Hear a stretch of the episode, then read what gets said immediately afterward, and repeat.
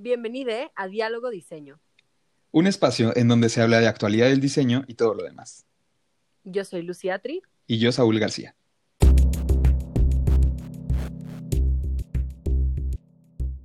Hola, ¿qué tal? Estoy muy feliz, muy emocionada de regresar a nuestro diálogo diseño habitual de siempre. Y la razón por la cual solo me están escuchando a mí hablar es porque tengo a un invitado súper especial, co-host de, de este podcast. Este, y el día de hoy la idea es que platiquemos con Saúl acerca de su proyecto de investigación de la maestría y que nos platique un poco de eh, su misión, visión. Eh, de, de, lo que trae, de lo que piensa. Y lo voy a presentar antes de que él hable para darle la formalidad a nuestro diálogo diseño. Este, Saúl es diseñador industrial, egresado del CIDI eh, de la UNAM, es especializado en producción cerámica, creador eh, de la marca TAC Cerámica, que lo pueden seguir en Instagram, al final vamos a ver todas las redes sociales, director de producción de Amphora Studio y también da clases de diseño cerámico en la UNAM. Saúl, ¿cómo estás? No, hombre, pero qué, qué pompa y circunstancia de introducción, caray. Ya, ya me siento, sí, ya me siento todo un profesional del diseño. es la semblanza. Ok, ok. Bien, Lucy, bien. Ya, ya extrañaba estas sesiones de, de platiquita de diseño. ¿Tú cómo estás? ¿Cómo te ha ido? yo también, la verdad, como que siento que está bien que estamos regresando aquí a este espacio. Estaba yo ya ya con ganas de, hablar de diseño. Ya pasamos nuestro primer semestre de, la maestría. Siento que son como, como peldaños, este, pues importantes, ¿no? Porque empiezas a llegar como a puntos de, de, ah, no, este semestre aprendí esto y este semestre aprendí lo otro y sí siento que hemos estado avanzando bastante, entonces igual es un muy buen momento para empezar a hablar de nuestros proyectos de investigación y arrancar contigo, que es un proyecto de investigación súper rico, este, para dejar así como un, muy buen podcast de ejemplo para las demás entrevistas. Sí, creo que va a estar bien padre porque justo a partir de ahorita empezamos como a recapitular lo aprendido, a, a platicar un poco más libremente, ¿no? O sea, creo que ya esto nos va a dar chance de, pues sí, de soltar la boca y de que no tengamos que de repente estar haciendo tanta cita, este, porque pues cada uno va a estar platicando de, de lo que ha estado investigando ya por por lo menos seis meses, pero igual es un poquito más, ¿no? Sí, sí. Oye, iba, estaba pensando, ¿por qué no nos compartes hasta ahora lo que es el título de tu investigación? Eh, está súper cambiante, o sea, creo que esto nada más es un título que le puse para este, pues para tener un título y no tener por ahí todo suelto el, la, la investigación. Pero como hasta ahora lo he llamado, es el giro de colonial en el diseño mexicano. Así. Eh, es bastante eh, amplio el título aún, pero justo es porque cuando empecé todo esto, empezó con un título muy, muy particular que tuvo que cambiar y evolucionar porque si no, no me dejaba como abarcar todo lo que estoy investigando. Y ahorita yo estoy muy consciente que este título probablemente vaya de nuevo a ir a lo particular en un futuro, pero pues ahorita es eso. No, está súper porque además como que empieza a dar esta pista de lo que vamos a hablar el día de hoy, entonces cuando menos a nuestros escuchas ya, ya empieza a, formarse en su cabeza una idea de, de qué va tu proyecto, Saúl. Exacto, ya pueden empezar a juzgarme. ¿Qué te pasa? No te van a juzgar, ¿qué va? Tu proyecto es muy, muy bueno. Venga, Lucy, te voy a creer, pero a ver, antes de que yo empiece a platicar de mi tema, quiero que tú ahora me digas qué es para ti la artesanía. Hijos, es una pregunta muy difícil. no sé qué contestar porque estoy frente al experto. Este, pero... creo que yo consideraría por artesanía a estos objetos que son creados eh, desde Saúl, está muy difícil esta pregunta. Nombre, nombre. A ver, así ya, suelta lo primero que se tenga en la mente. No hay bien ni mal. Justo es, que, es el tema. No hay, aquí no hay bien o mal. O sea, creo que la artesanía son estos objetos que, que contienen un proceso de diseño muy particular, que, que, también contienen como una cuestión de ritual muy particular y también contienen una carga o bagaje cultural importante. Ok. Sí. Es lo que creo que creo que está muy bien tu respuesta. O sea, sí engloba todo eso una artesanía. Y, recordando nuestro primer podcast, ¿para ti qué es el diseño, Lucy? O sea, ¿cómo relacionas diseño con esta artesanía? Pues no sé, yo creo que el diseño tiene eh, estos, o sea, tiene unos procesos de creación y de ideación también, o sea, también hay una como un proceso creativo, al igual que en la artesanía, pero este, no necesariamente comparten estas cuestiones de bagaje eh, ritual, bagaje cultural. O sea, creo que el diseño se, se despega un poco de eso, quizá, no sé. Digo, lo estoy contestando dentro de los parámetros de esto. ok, ok. Va. Sí, pues, ¿Las tomas o no?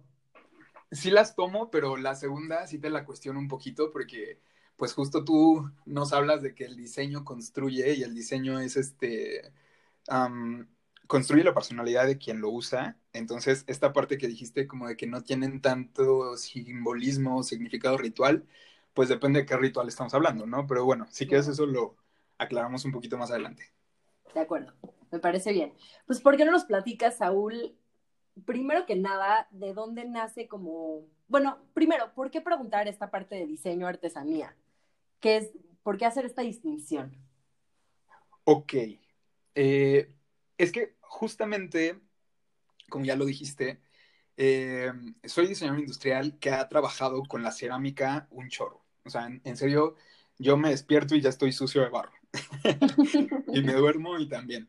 Entonces, la cosa ahí es que de repente cuando estaba en aquellos ayeres de la carrera, eh, pues como que escuchabas muy, muy frecuentemente el, que al taller de, cerámica le decían loditos los maestros, o, o, que decían, no sé, procesos industriales y nunca tocaban el barro, cuando el barro, o sea, es un proceso súper industrializable y pues ahí todos tenemos un inodoro de cerámica, ¿no? Es un claro ejemplo. Claro. Entonces, como que yo no, o sea, como que quería vislumbrar en dónde estaba esta línea entre el diseño, la artesanía, el diseño como eh, manual, o sea, como todas estas circunstancias y estos engranes que podía haber. Y pues nomás no, no, no podía, este, no podía separarlo. Entonces, eh, en mi mente empezó a crearse una especie como de encanto por, la, por las cosas hechas a mano y por la artesanía. Y pues tan fue así que dos años de, de, mi, eh, de mis años de estudio estuve en un proyecto que se llamaba The Mayan Design Workshop, que era irte a Calakmul a trabajar con artesanos mayas este, una semana y hacer objetos, ¿no? Y entonces yo ahí como que tuve esta idea de que el diseño podía salvar a la artesanía, ¿sabes? O sea, como que podía echarle la mano y podía ser un catalizador y podía ser el héroe que siempre nos pintan. Pero pues más adelante eh, esa idea cambió un poquito. Claro, claro, claro. Y creo que es, o sea, es muy interesante esta parte cómo lo presentas, ¿no? Esta cuestión, em, quiero decir, como heroica, que de pronto tenemos eh, eh, las personas que ejercemos diseño, ¿no? De, ay, no, tenemos que salvar o tenemos que... Y, en ese salvar incluso a veces está como implícita esta parte de imposición, o sea, de llegar y decir, a mi manera, vamos a hacer las cosas bien, ¿no? Desde nuestra cosmovisión. Y aunque tengamos como las mejores intenciones como diseñadores, creo que sí a veces, y si no es que varias veces, eh, nos enfrentamos como a este tipo de disyuntivas y la regamos profundamente porque no sabemos aproximarnos a las otredades. Eh, respetando su propio proceso y entendiendo que no somos héroes ni heroínas, simplemente somos actores, ¿no? En, todo este juego. Exactamente, o sea, creo que el rol paternalista que se nos ha enseñado del diseño, este, pues es, es lo que tenemos normalizado. Y digo, no es culpa de nadie, o sea, de nadie de los alumnos, alumnes, y probablemente de los profesores tampoco. O sea, es, es un tema como heredado y no cuestionado, que justamente es de lo que hemos hablado acá, o sea, como este cuestionamiento de paradigmas. Y pues ya, o sea, simplemente se hizo norma, se siguió reproduciendo y nadie se puso a ver si estábamos haciendo bien o mal. Y de repente, cuando yo me di cuenta de todo este tema, o sea, de, del, no le voy a llamar mal, porque no necesariamente lo es, pero sí de la relación horizontal, perdón, vertical que hay entre el diseño y la artesanía, fue cuando empecé a ver eh, todos estos nuevos colectivos o cooperativas o llámales como quieras, de diseñadores que estaban trabajando con artesanos y que al final solo los estaban usando como mano de obra. Y creo que es algo de lo que ya eh, nos hemos dado cuenta y ya se ha hablado bastante, y que se estaba tendiendo a la apropiación cultural, o sea, en general, en el diseño mexicano, de repente tú seguramente también lo, lo viste y lo, lo, percibiste, o sea, como de unos, ¿qué te gusta? Cinco años para acá, de repente todo se volvió étnico y todo se volvió contejido y todo se volvió este como con un discurso de reinterpretamos el no sé qué de no sé quién y ahora te traemos este diseño. Entonces, como que para mí fue un poco choqueante porque no se estaba haciendo algo malo con, o bueno, con malicia, pero sí se estaba viendo claramente una ventaja para alguien y no era para los artesanos. Entonces, como con esta idea, busqué, eh, pues, adentrarme más en, el tema. Encontré en Oaxaca la oferta de un diplomado que era justo em, diseño, diseño industrial para artesanos, algo así se llamaba. La verdad no me acuerdo bien del nombre. Y pues lo tomé y la verdad es que eso fue para mí un, un parteaguas entre lo que estábamos haciendo aquí en la ciudad y lo que se estaba haciendo por allá.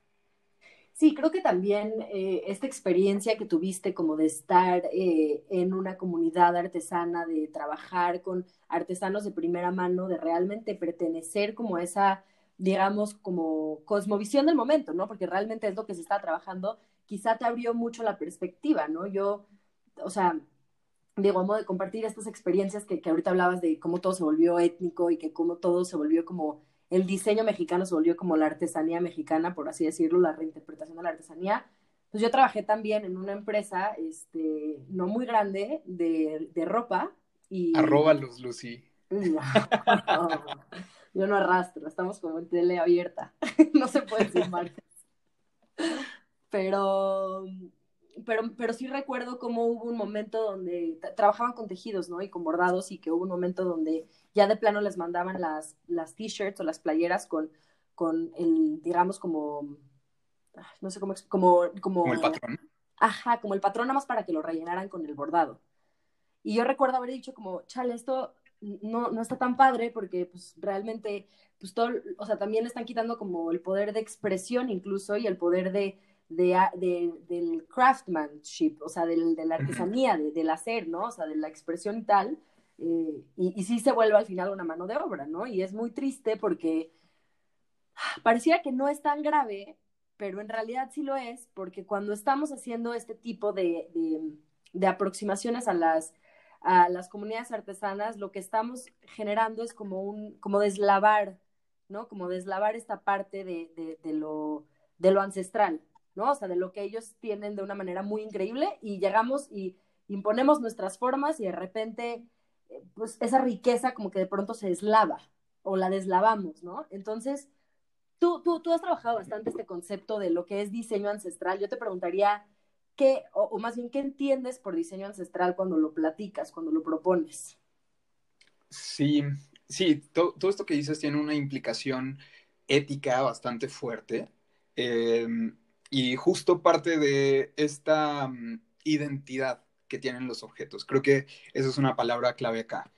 Eh, para mí el diseño ancestral es todo aquel diseño que tiene una carga eh, de identidad familiar, eh, de comunidad, etcétera, y que lleva haciéndose en nuestro país ya un tiempo. O sea, que, que puede que haya evolucionado, puede que haya cambiado con el tiempo, sin embargo sus raíces siguen permaneciendo ahí.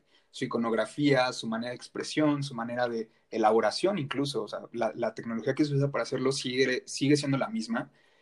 Este, entonces, yo creo que todo este diseño ancestral, pues son los objetos que han servido al México originario por siglos y siglos y siglos, y que han sido los artefactos utilitarios que ellos han utilizado.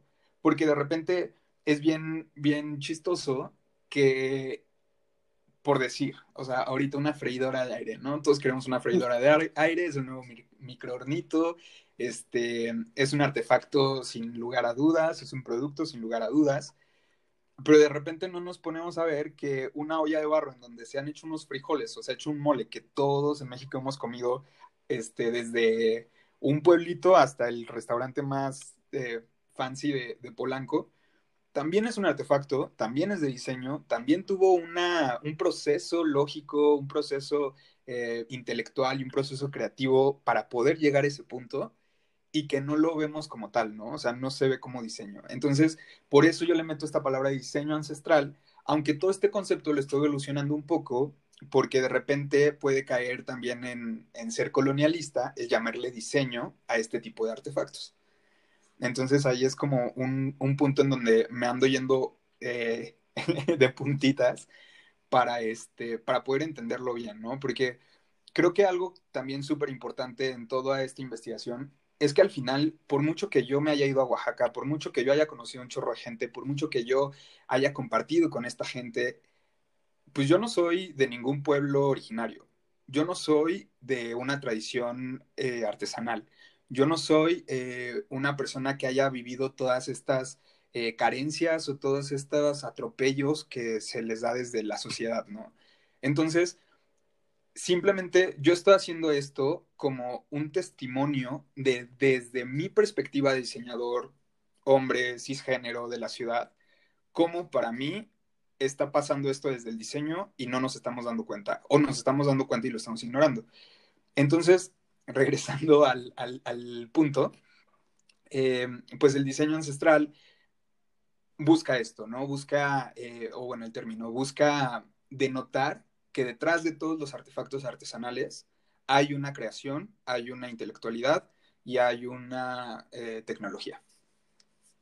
Me encanta, me encanta cómo lo propones y me encanta cómo te posicionas dentro de esta investigación, porque al final lo que dices es cierto, ¿no? Y cuando se hace investigación en diseño, eh, o cuando se hace diseño en sí, eh, quiero pensar en cualquier proceso de diseño, eh, nosotros, nosotras, nosotros, como diseñadores, tenemos esta cuestión de nuestra posición en todo este juego, ¿no? De nuestra posición como actores, como diseñadores, como facilitadores, ¿no? O sea, hay como todas estas tendencias de cuál es el rol del diseñador en este juego, en este papel. Creo que justo, o sea, haciendo como un metaanálisis de eso, cuando estemos investigación en diseño y no necesariamente eh, hacer diseño como tal, y más con un proyecto como el tuyo, es muy interesante la postura o la posición en la que te encuentras. ¿Por qué? Porque creo que este proyecto, si bien va a ser súper rico para muchos de nosotros que somos diseñadores, que queremos saber cómo aproximarnos hacia la artesanía, que queremos, este, a veces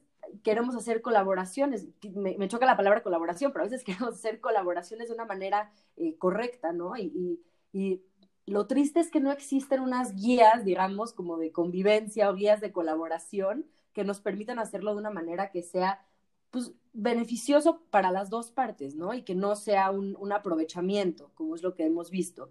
Y creo que también es muy interesante esto que planteas de diseño ancestral, porque al final, al cabo, de cierta forma este término está conciliando em, que la artesanía, y a modo discursivo, ¿no? Que la artesanía es diseño también. Que eso, me encantaría que nos platicaras un poco de tu posición con eso, porque al principio cuando me preguntabas qué es diseño, qué es artesanía, pues me fue un poco difícil separarlos, la verdad. Ok. Y, yo no sé si tú te encuentras en esa misma posición o ya lo tienes un poquito más identificado. Entonces, quizás sería bueno que nos digas como qué opinas tú de esta, de esta diferencia. Ok, pues de la diferencia, la verdad es que yo creo que mm, en esencia pudieran ser lo mismo. O sea, llevan como un proceso similar el, llegar a, a productos. Sin embargo, aquí hay dos caminos que de plano no se pueden juntar.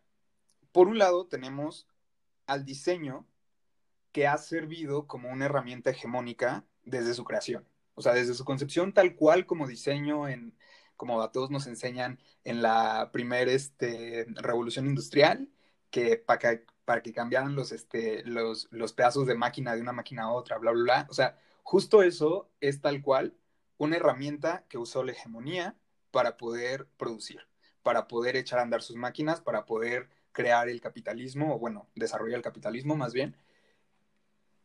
Y entonces, si nos basamos como de ese diseño para intentar definir la artesanía, pues vamos a entender, bueno, vamos a, llegar a un punto en el que pues, nos vamos a topar con pared. ¿Por qué? Porque la artesanía no necesariamente sirve a esta hegemonía. O sea, la, la artesanía se hace simplemente para existir. O sea, un pueblo originario va a inventar artefactos para poder hacer sus quehaceres diarios. Vamos a poner un ejemplo, o sea, el, todo el sistema agrícola que, tenemos en Latinoamérica tan, tan estudiado, o sea, todo, todo este rollo de las milpas eh, prehispánicas donde combinaban eh, chile, calabaza, maíz y frijol en un mismo cultivo para que entre ellos este, se, se nutrieran, ¿no? Bueno, pues ahí, por ejemplo, la alfarería está súper ligada, porque se usan cuencos para, para este, recoger las cosas, se usan coladeras hechas de barro para eh, desgranar el maíz y lavarlo. Luego se ocupan este, chilmoleras para poder moler todas estas cosas. Y luego se usan un chorro de ollas, eh, de, de comales, de platos, de barro, para poder cocinar todo el producto de eso. Entonces, tal cual es una simbiosis entre la actividad que va a desarrollar el pueblo originario y la actividad que se necesita para subsistir. Entonces, creo que ahí es donde pues, se, separan sus caminos, porque simplemente una no busca un fin este, comercial y la otra, pues, es para lo que nació. Entonces, por eso se me hace como tan difícil en este punto, eh, pues, poder no sé, decir dónde empieza una y dónde empieza la otra, ahora que la artesanía ha tenido que evolucionar para adaptarse pues a nuestro entorno, ¿no? O sea, ahorita nadie puede cocinar en un bar, en un comal de barro en su casa porque pues las estufas, hay unas que ya ni fuego tienen. Entonces, pues ¿cómo le hacemos? Sí, de acuerdo, de acuerdo.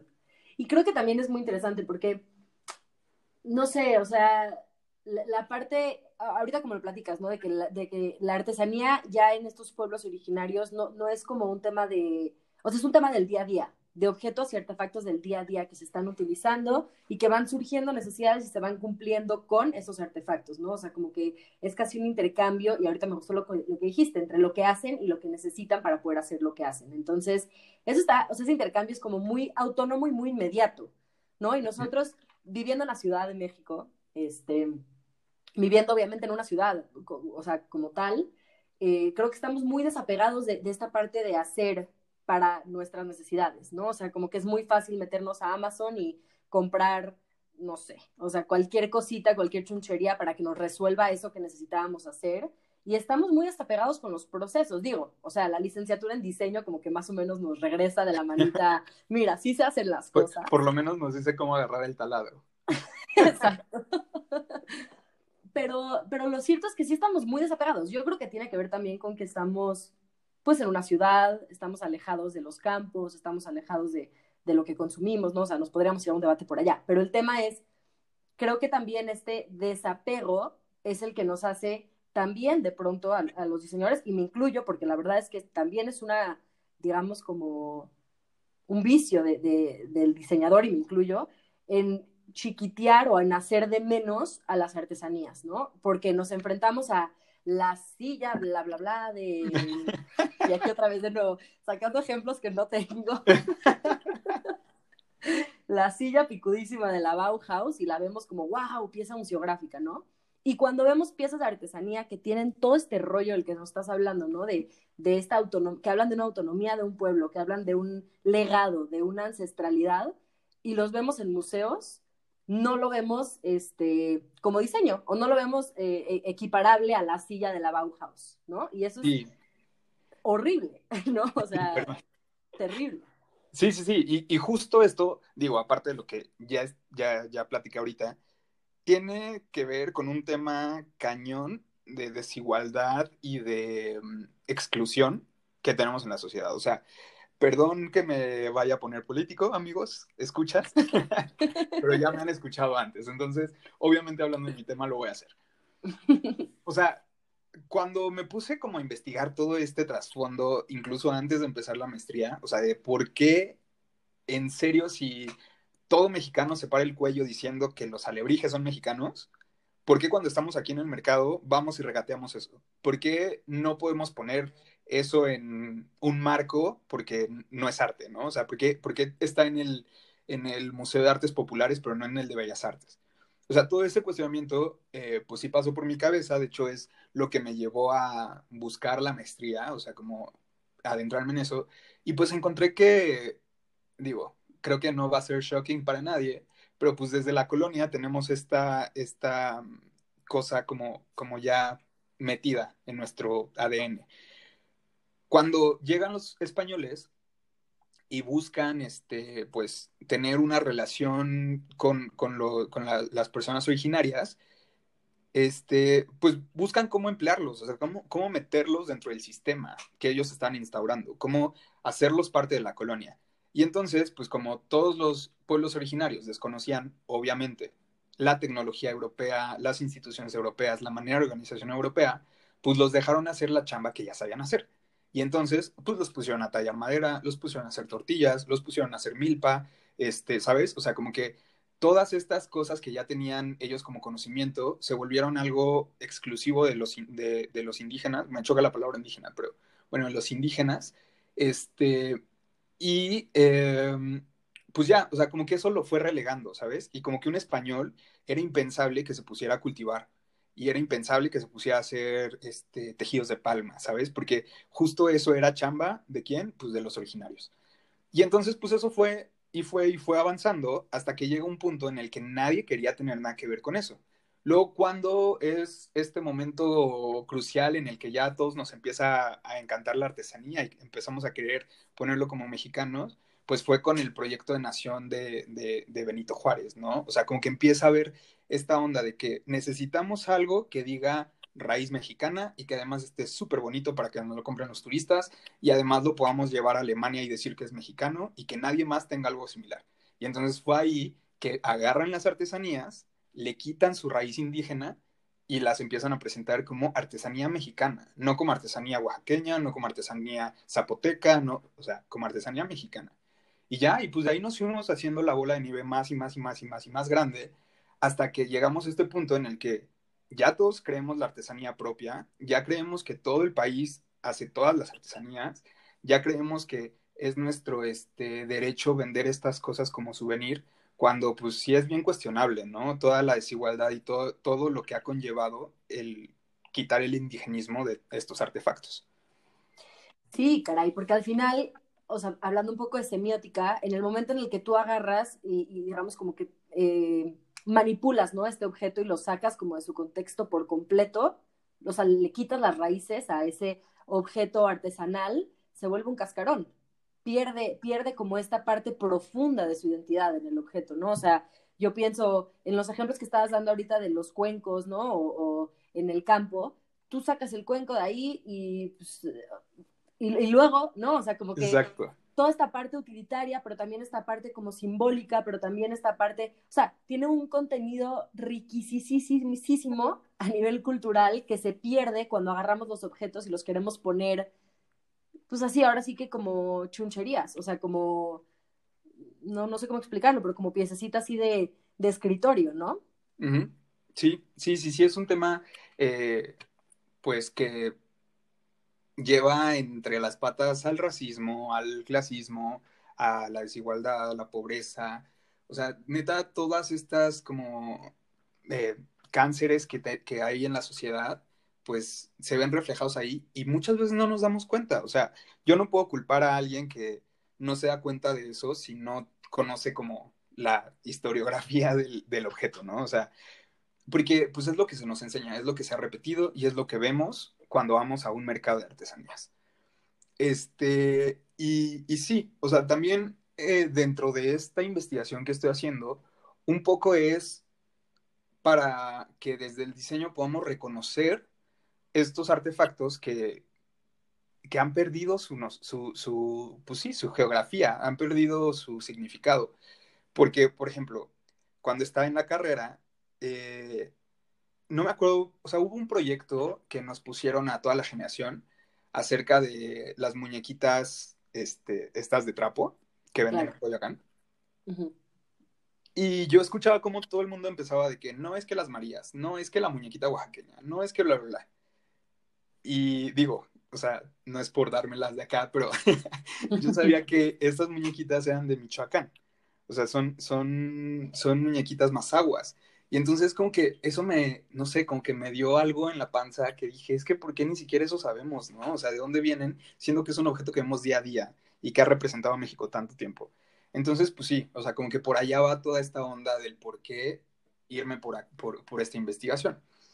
No, y lo creo súper válido también porque creo que en alguno de estos podcasts, y si no, seguramente en alguna de las conversaciones que hemos tenido tú y yo, hablábamos de que cuando estamos fuera de México y hablamos o sea, y, se dice como el diseño mexicano, las primeras referencias que salen son estas referencias artesanales, no el diseño mexicano, o sea, no, no vas a ver la, la silla de Pirwi, o sea, vas a ver, es más, ahorita los podríamos meter a Google y buscar diseño mexicano y te aseguro que 10 de 20 van a ser artesanías, 15 de 20. Este, es más, vamos a buscarlo. ok, lo primero en Google es, un, patrón de mascaritas mexicanas y todo lo demás, pues sí, este, gráficos. De, entrada es gráfico, o sea, de entrada, eso dice muchísimo. Gráficos, este, étnicos, tal cual.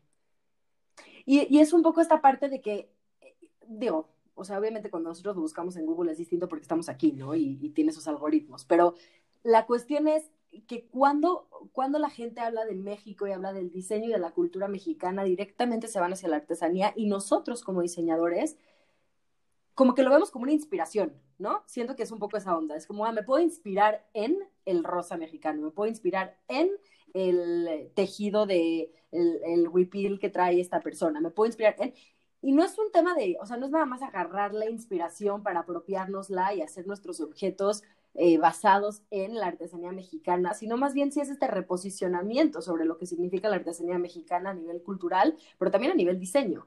O sea, y, es, por eso es que tu proyecto es tan válido, Saúl, yo lo, yo lo creo, porque nos da a nosotros como diseñadores estas pautas de, de, de, también este bagaje y este legado, porque al final del cabo no escapamos del país en el que estamos y para nosotros si bien no somos parte de los pueblos originarios, tú y yo, ¿no? Y no somos parte de, de, de, esta cultura ancestral eh, espectacular, sí estamos en contacto con mucho la artesanía mexicana y el problema también es la manera en la que estamos en contacto con esta artesanía, ¿no? O sea, porque la ves en el pueblito mágico o la ves este, en la boutique de San Miguel de Allende, eh, súper... Em, no sé, un, huipil súper carísimo sacado de contexto en una boutique en San Miguel de Allende, mientras afuera tienes a esta eh, chica eh, que trae todo su huipil artesanal y que los está vendiendo súper baratos para poder sacar su dinero. O sea, estamos como enfrentándonos hacia el concepto de la artesanía desde un lugar bastante equivocado, ¿no? Sí, de, de. Ahorita mencionaste dos cosas súper importantes. Dijiste, tomamos inspiración y nos la apropiamos, y es algo que justamente yo noté que estaba pasando en todos estos colectivos artesanales, o bueno, en su mayoría, porque seguramente hay quienes no, este, el tema de que como lo vemos mexicano y como lo vemos eh, al alcance de nuestro dinero y como decimos, es que yo le puedo pagar el doble a este artesano y entonces le estoy haciendo un bien, mm. bien, bien fácil nos vamos a la apropiación cultural.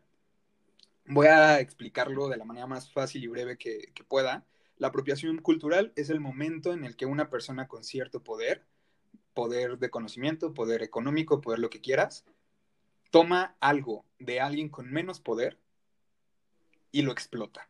O sea, eso, eso es como la definición más básica de la apropiación cultural. Y pues pasa justo cuando, cuando como lo que mencionas, o sea, una persona que va y compra un huipil y luego lo vende en una boutique tres veces más caro de lo que la chica lo está vendiendo afuera, está haciendo una apropiación cultural porque está a costillas de alguien más haciendo algo. Yo quiero hacer una pregunta, Saúl. ¿Se considera apropiación cultural como esto, esto que las marcas de pronto hacen que se inspiran y usan como eh, motivos artesanales en sus objetos y le, y le pagan a los artesanos? ¿Eso es apropiación cultural también?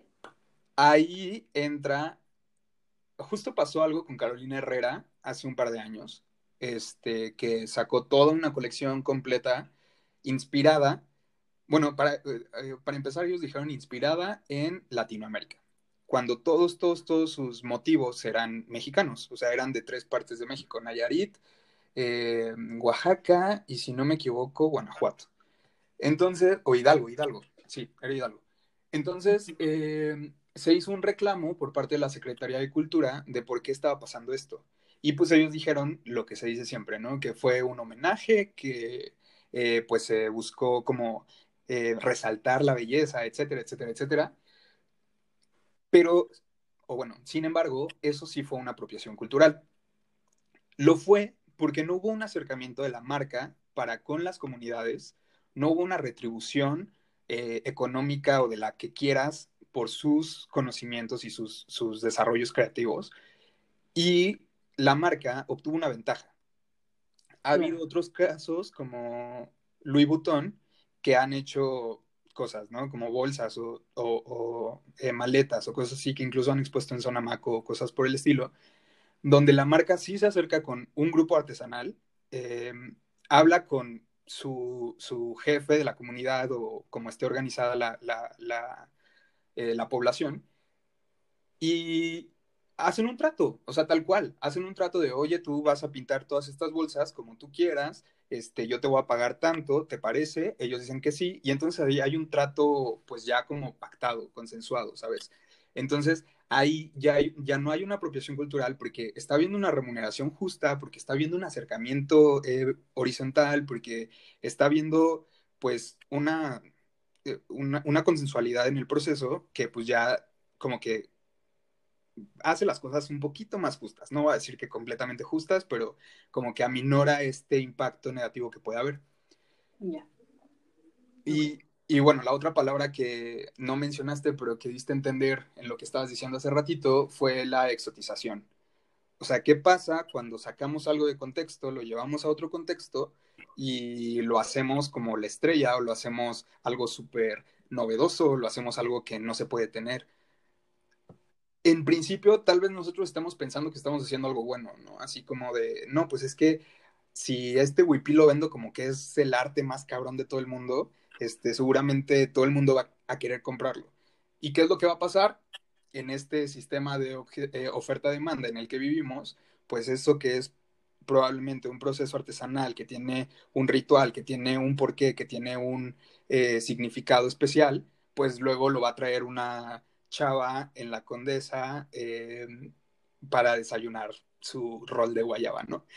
Entonces, fui muy específico porque se antojó un rol de guayaba. Pero bueno, o sea, ese, ese, es el punto, que entonces es, por ejemplo, una falda de caracol púrpura de la costa oaxaqueña es una falda con un teñido tan especial y de un caracol o bueno, de una fuente tan, tan escasa que los mismos habitantes de la zona saben que no pueden hacerlo para todos. O sea, saben que esa falda de caracol púrpura solo va a servir para las bodas de la gente de ahí, ¿no? Entonces, ¿qué pasa si lo exotizamos? Pues luego toda la gente va a querer una falda de caracol púrpura, van a ir, van a acabar con los caracoles, van a acabar con la producción de algodón y de repente ya nadie va a poder tener esa, esa falda o, quien la hace va a preferir pagar, eh, perdón, vendérsela a quien la, se la paga en 12 mil pesos a su comadre que no le paga, ¿no? Entonces, justo ese es el problema de la exotización. Está, está, está bueno, me, me cuestiono con esto, entonces, a ver, una pregunta. ¿Tú crees que entonces la artesanía debería de ser... Eh, como única para los pueblos originarios y no debería de salir de ese contexto. Digo, a la chica en la Roma, el de guayaba. Porque te voy a decir, regresemos un poco a lo que decías de este tema de, de todo, como este contexto ancestral que envuelve al objeto, ¿no? Porque al final del cabo, eh, esta falda de la que hablabas del caracol púrpura, pues sí es como una vestimenta de boda, tiene como una especie de jerarquía, ¿no? En, en la vestimenta, estoy pensando, y es una vestimenta como ritual muy especial y muy particular y muy icónica y lo que sea. Entonces, pienso que una vez que se saca de ese contexto y yo me pongo esa falda para salir un domingo a pasear y a comerme mi rol de guayaba, lo que pasaría sería que, que le estaría quitando como el valor simbólico al objeto y lo estaría como vulgarizando. Quiero, quiero, quiero ponerlo de alguna forma. Entonces, pero no sé si es el caso de todas las artesanías y no sé si tampoco las artesanías, y, y, por el va a sonar horrible lo que voy a decir y no, o sea, no, no lo apoyo, nada más creo que, de acuerdo a las tendencias globales, no creo que tampoco los pueblos originarios eh, puedan estar del todo desapegados de la modernidad a la que nos estamos enfrentando y a las tendencias globalizadas. Entonces, ¿cómo lo hacemos? ¿no? O sea, nosotros como consumidores eh, de la CDMX, que queremos eh, apoyar a la artesanía, podemos, deberíamos, no deberíamos, y los artesanos deberían o no, bueno, no, esa no es una pregunta que te tengo que hacer a ti, pero como a modo como, digamos, de reflexión, deberían o no deberían como entrarle al mercado moderno, y cómo podríamos hacerle para conciliar estas dos como, como disparidades, por así decirlo. Lucy, la pregunta que haces es súper, súper compleja de contestar. Yo no te la puedo contestar porque, como lo dijiste, no soy perteneciente a ninguna eh, comunidad artesanal ni a ningún pueblo originario. Eh, sin embargo, te puedo decir mi apreciación. Yo creo que nosotros como diseñadores y nuestro quehacer como diseño es entender todo este tipo de situaciones. O sea, porque al final, para eso se supone que estudiamos, ¿no? Para problematizar las cosas y resolver y no sé qué. Este, justo nosotros como diseñadores que queremos tener una aproximación o como consumidores que queremos tener una aproximación, podemos fácilmente ver, o sea, ¿qué pasa si yo le quito esta falda, como tú dices, esta falda que solo la va a usar cierta persona en cierto momento del año ¿qué pasa si yo se la quito? O sea, ¿qué pasa si, si, si me voy a la Roma con ella? Pues claro que va a haber una vulgarización de esa falda de mi parte, ¿no? Sin embargo, si yo me acerco con la persona que las hace, me platica porque las hace, este, pues le cuento, no sé, que me encanta lo que, lo que pasa, entiendo su cosmovisión, lo que quieras, probablemente esa persona me diga, bueno, pues toma, ponte la falda, o sea, llévatela para tu boda y úsala. Y entonces estoy teniendo como un, permiso genuino, ¿sabes? Que es muy diferente a que si yo comprara solo la falda y me la llevo a pasear. Entonces creo que justo eso aplica, o bueno, esa premisa aplica para los artefactos artesanales. Si yo voy como diseñador, tengo un acercamiento genuino con la persona, entablamos una conversación horizontal y llegamos a la conclusión de que sí queremos hacer, por decirte algo, un juego para mezcal, ¿no? o sea, juntos, que sea algo eh, genuino, que sea una comunicación eh, de, iguales, pues entonces ahí estamos haciendo una correcta aproximación al, desde el diseño hacia la artesanía.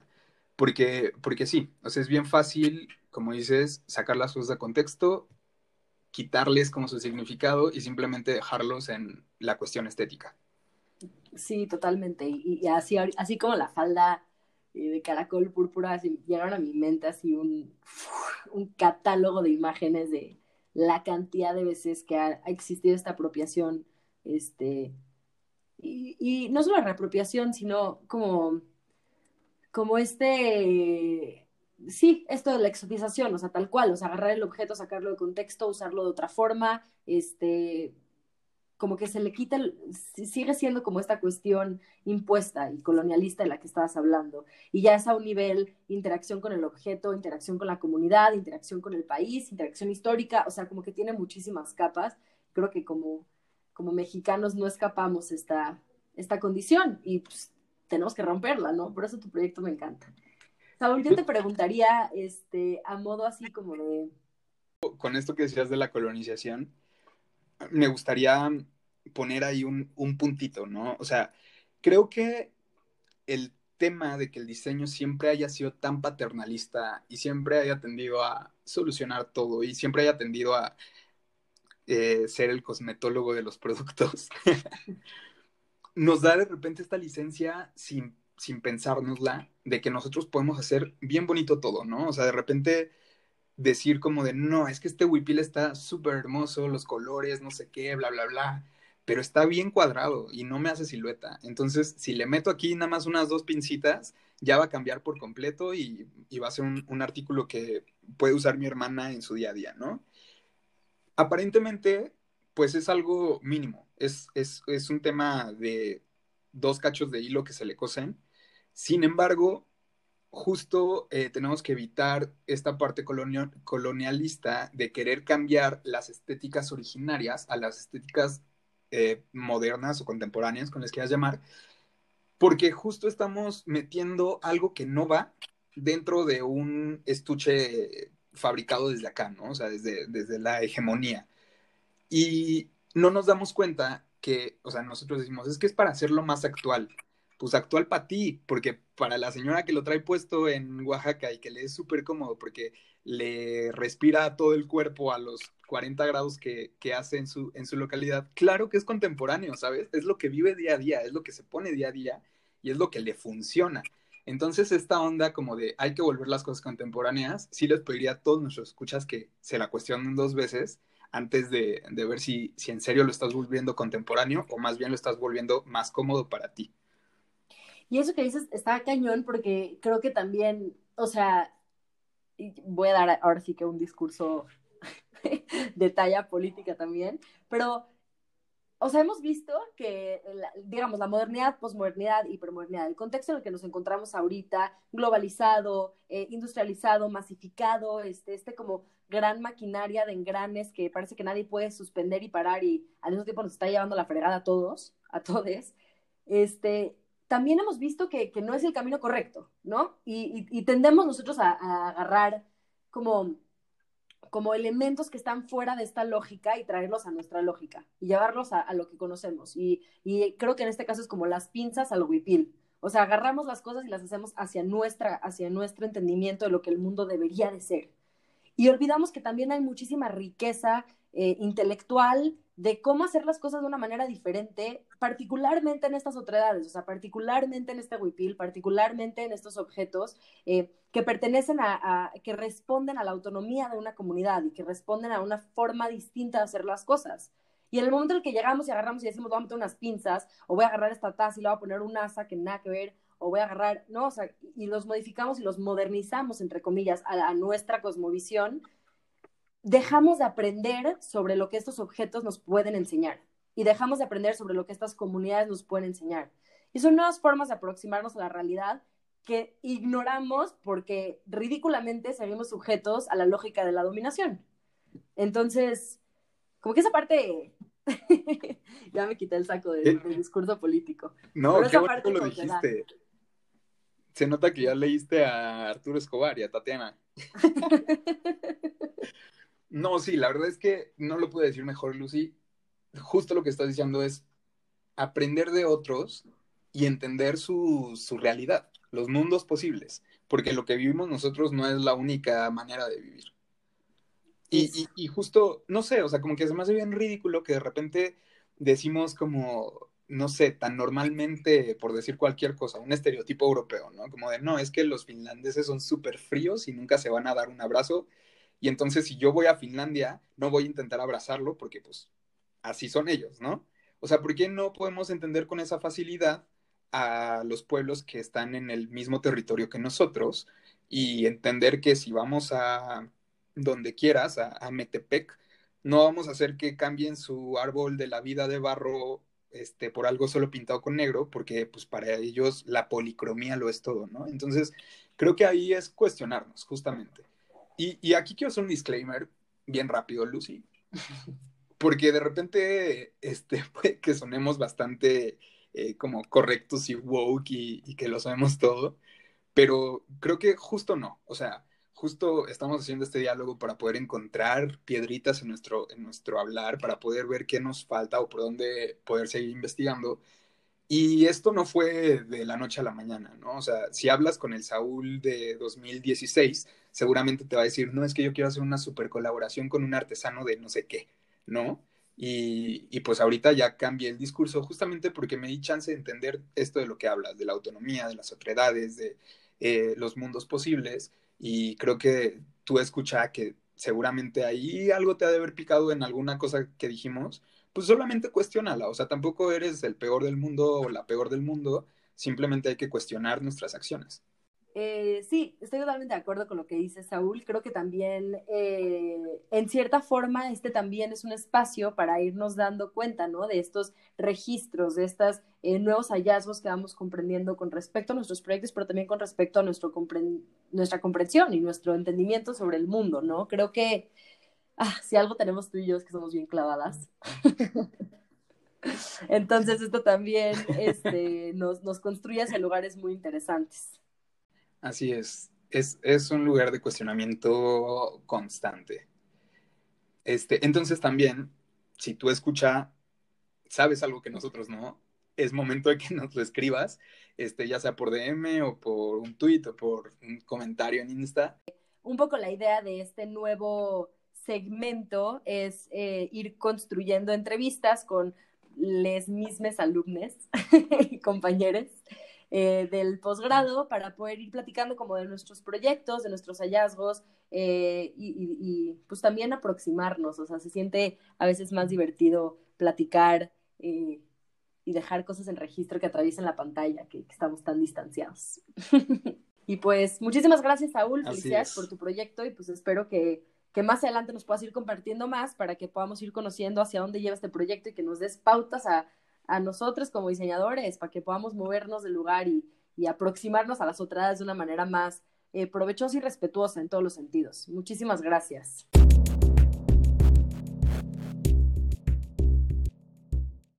Lucy, mi objeto de la semana me tiene bien emocionado esta semana, porque son dos objetos, pero justo con todo esto que hablamos, se me hace bien padre cómo de repente hay, este, pues, no sé, como, como cosas compartidas en latitudes bien distintas. Y por eso traje estos dos objetos de la semana. Este es un jaguar, este, tallado en madera de ocote, me parece, si no mal me acuerdo, de la selva lacandona en Chiapas. Y por otro lado tengo este coatí, igual tallado en madera, la verdad no sé qué madera es, pero es de Paraguay. Entonces, se me hizo bien padre como pues los dos se parecen un chorro en técnica, en material, incluso como que la proporción va a escala real. Y este, y ya, entonces no sé, como que se me hace bien bonito que son de partes tan distintas y son tan, tan, tan parecidos. Hasta los ojos, ve. qué chuladas qué chuladas de... Sí son artesanías, ¿no? No quiero sonar políticamente incorrecto. sí son. Ok, me encantan. Oye, hablando de maderitas y cosas talladas, yo traje el día de hoy una cajita que me regaló mi novio, que eh, creo que es japonesa, no estoy muy segura, pero la idea es que son seis caras separadas con sus pequeños ensambles japoneses claramente hechos a la perfección y mis manos no lo logran ensamblar. Tiene su chistecito. Este, pero lo interesante es que tiene, como cada una de sus caras tiene un diseño de maderas distinto y los ensambles son distintos en cada cara, entonces tienes como que irla averiguando cómo irla armando y se ha vuelto mi rompecabezas favorito del año, porque no lo he logrado, pero, pero cada que veo a mi novio, él como me lo restriega en la cara de que es bien fácil y yo, sí, para ti, o sea, esto está muy complicado. Y todavía se echa la de, pero tú eres la diseñadora, tú tienes que saber de ensambles. Está súper bonita. luego me la enseñas a detalle. Sí, ahí luego, ahí luego intercambiamos artesanías. Va, me late. Ya saben, eh, a nuestros escuchas, que si quieren participar en el objeto de la semana, ser publicados en nuestras redes sociales o compartirlos nada más por el diálogo, nos pueden taguear eh, arroba diálogo diseño en Instagram o en Twitter y usando el hashtag objeto de la semana.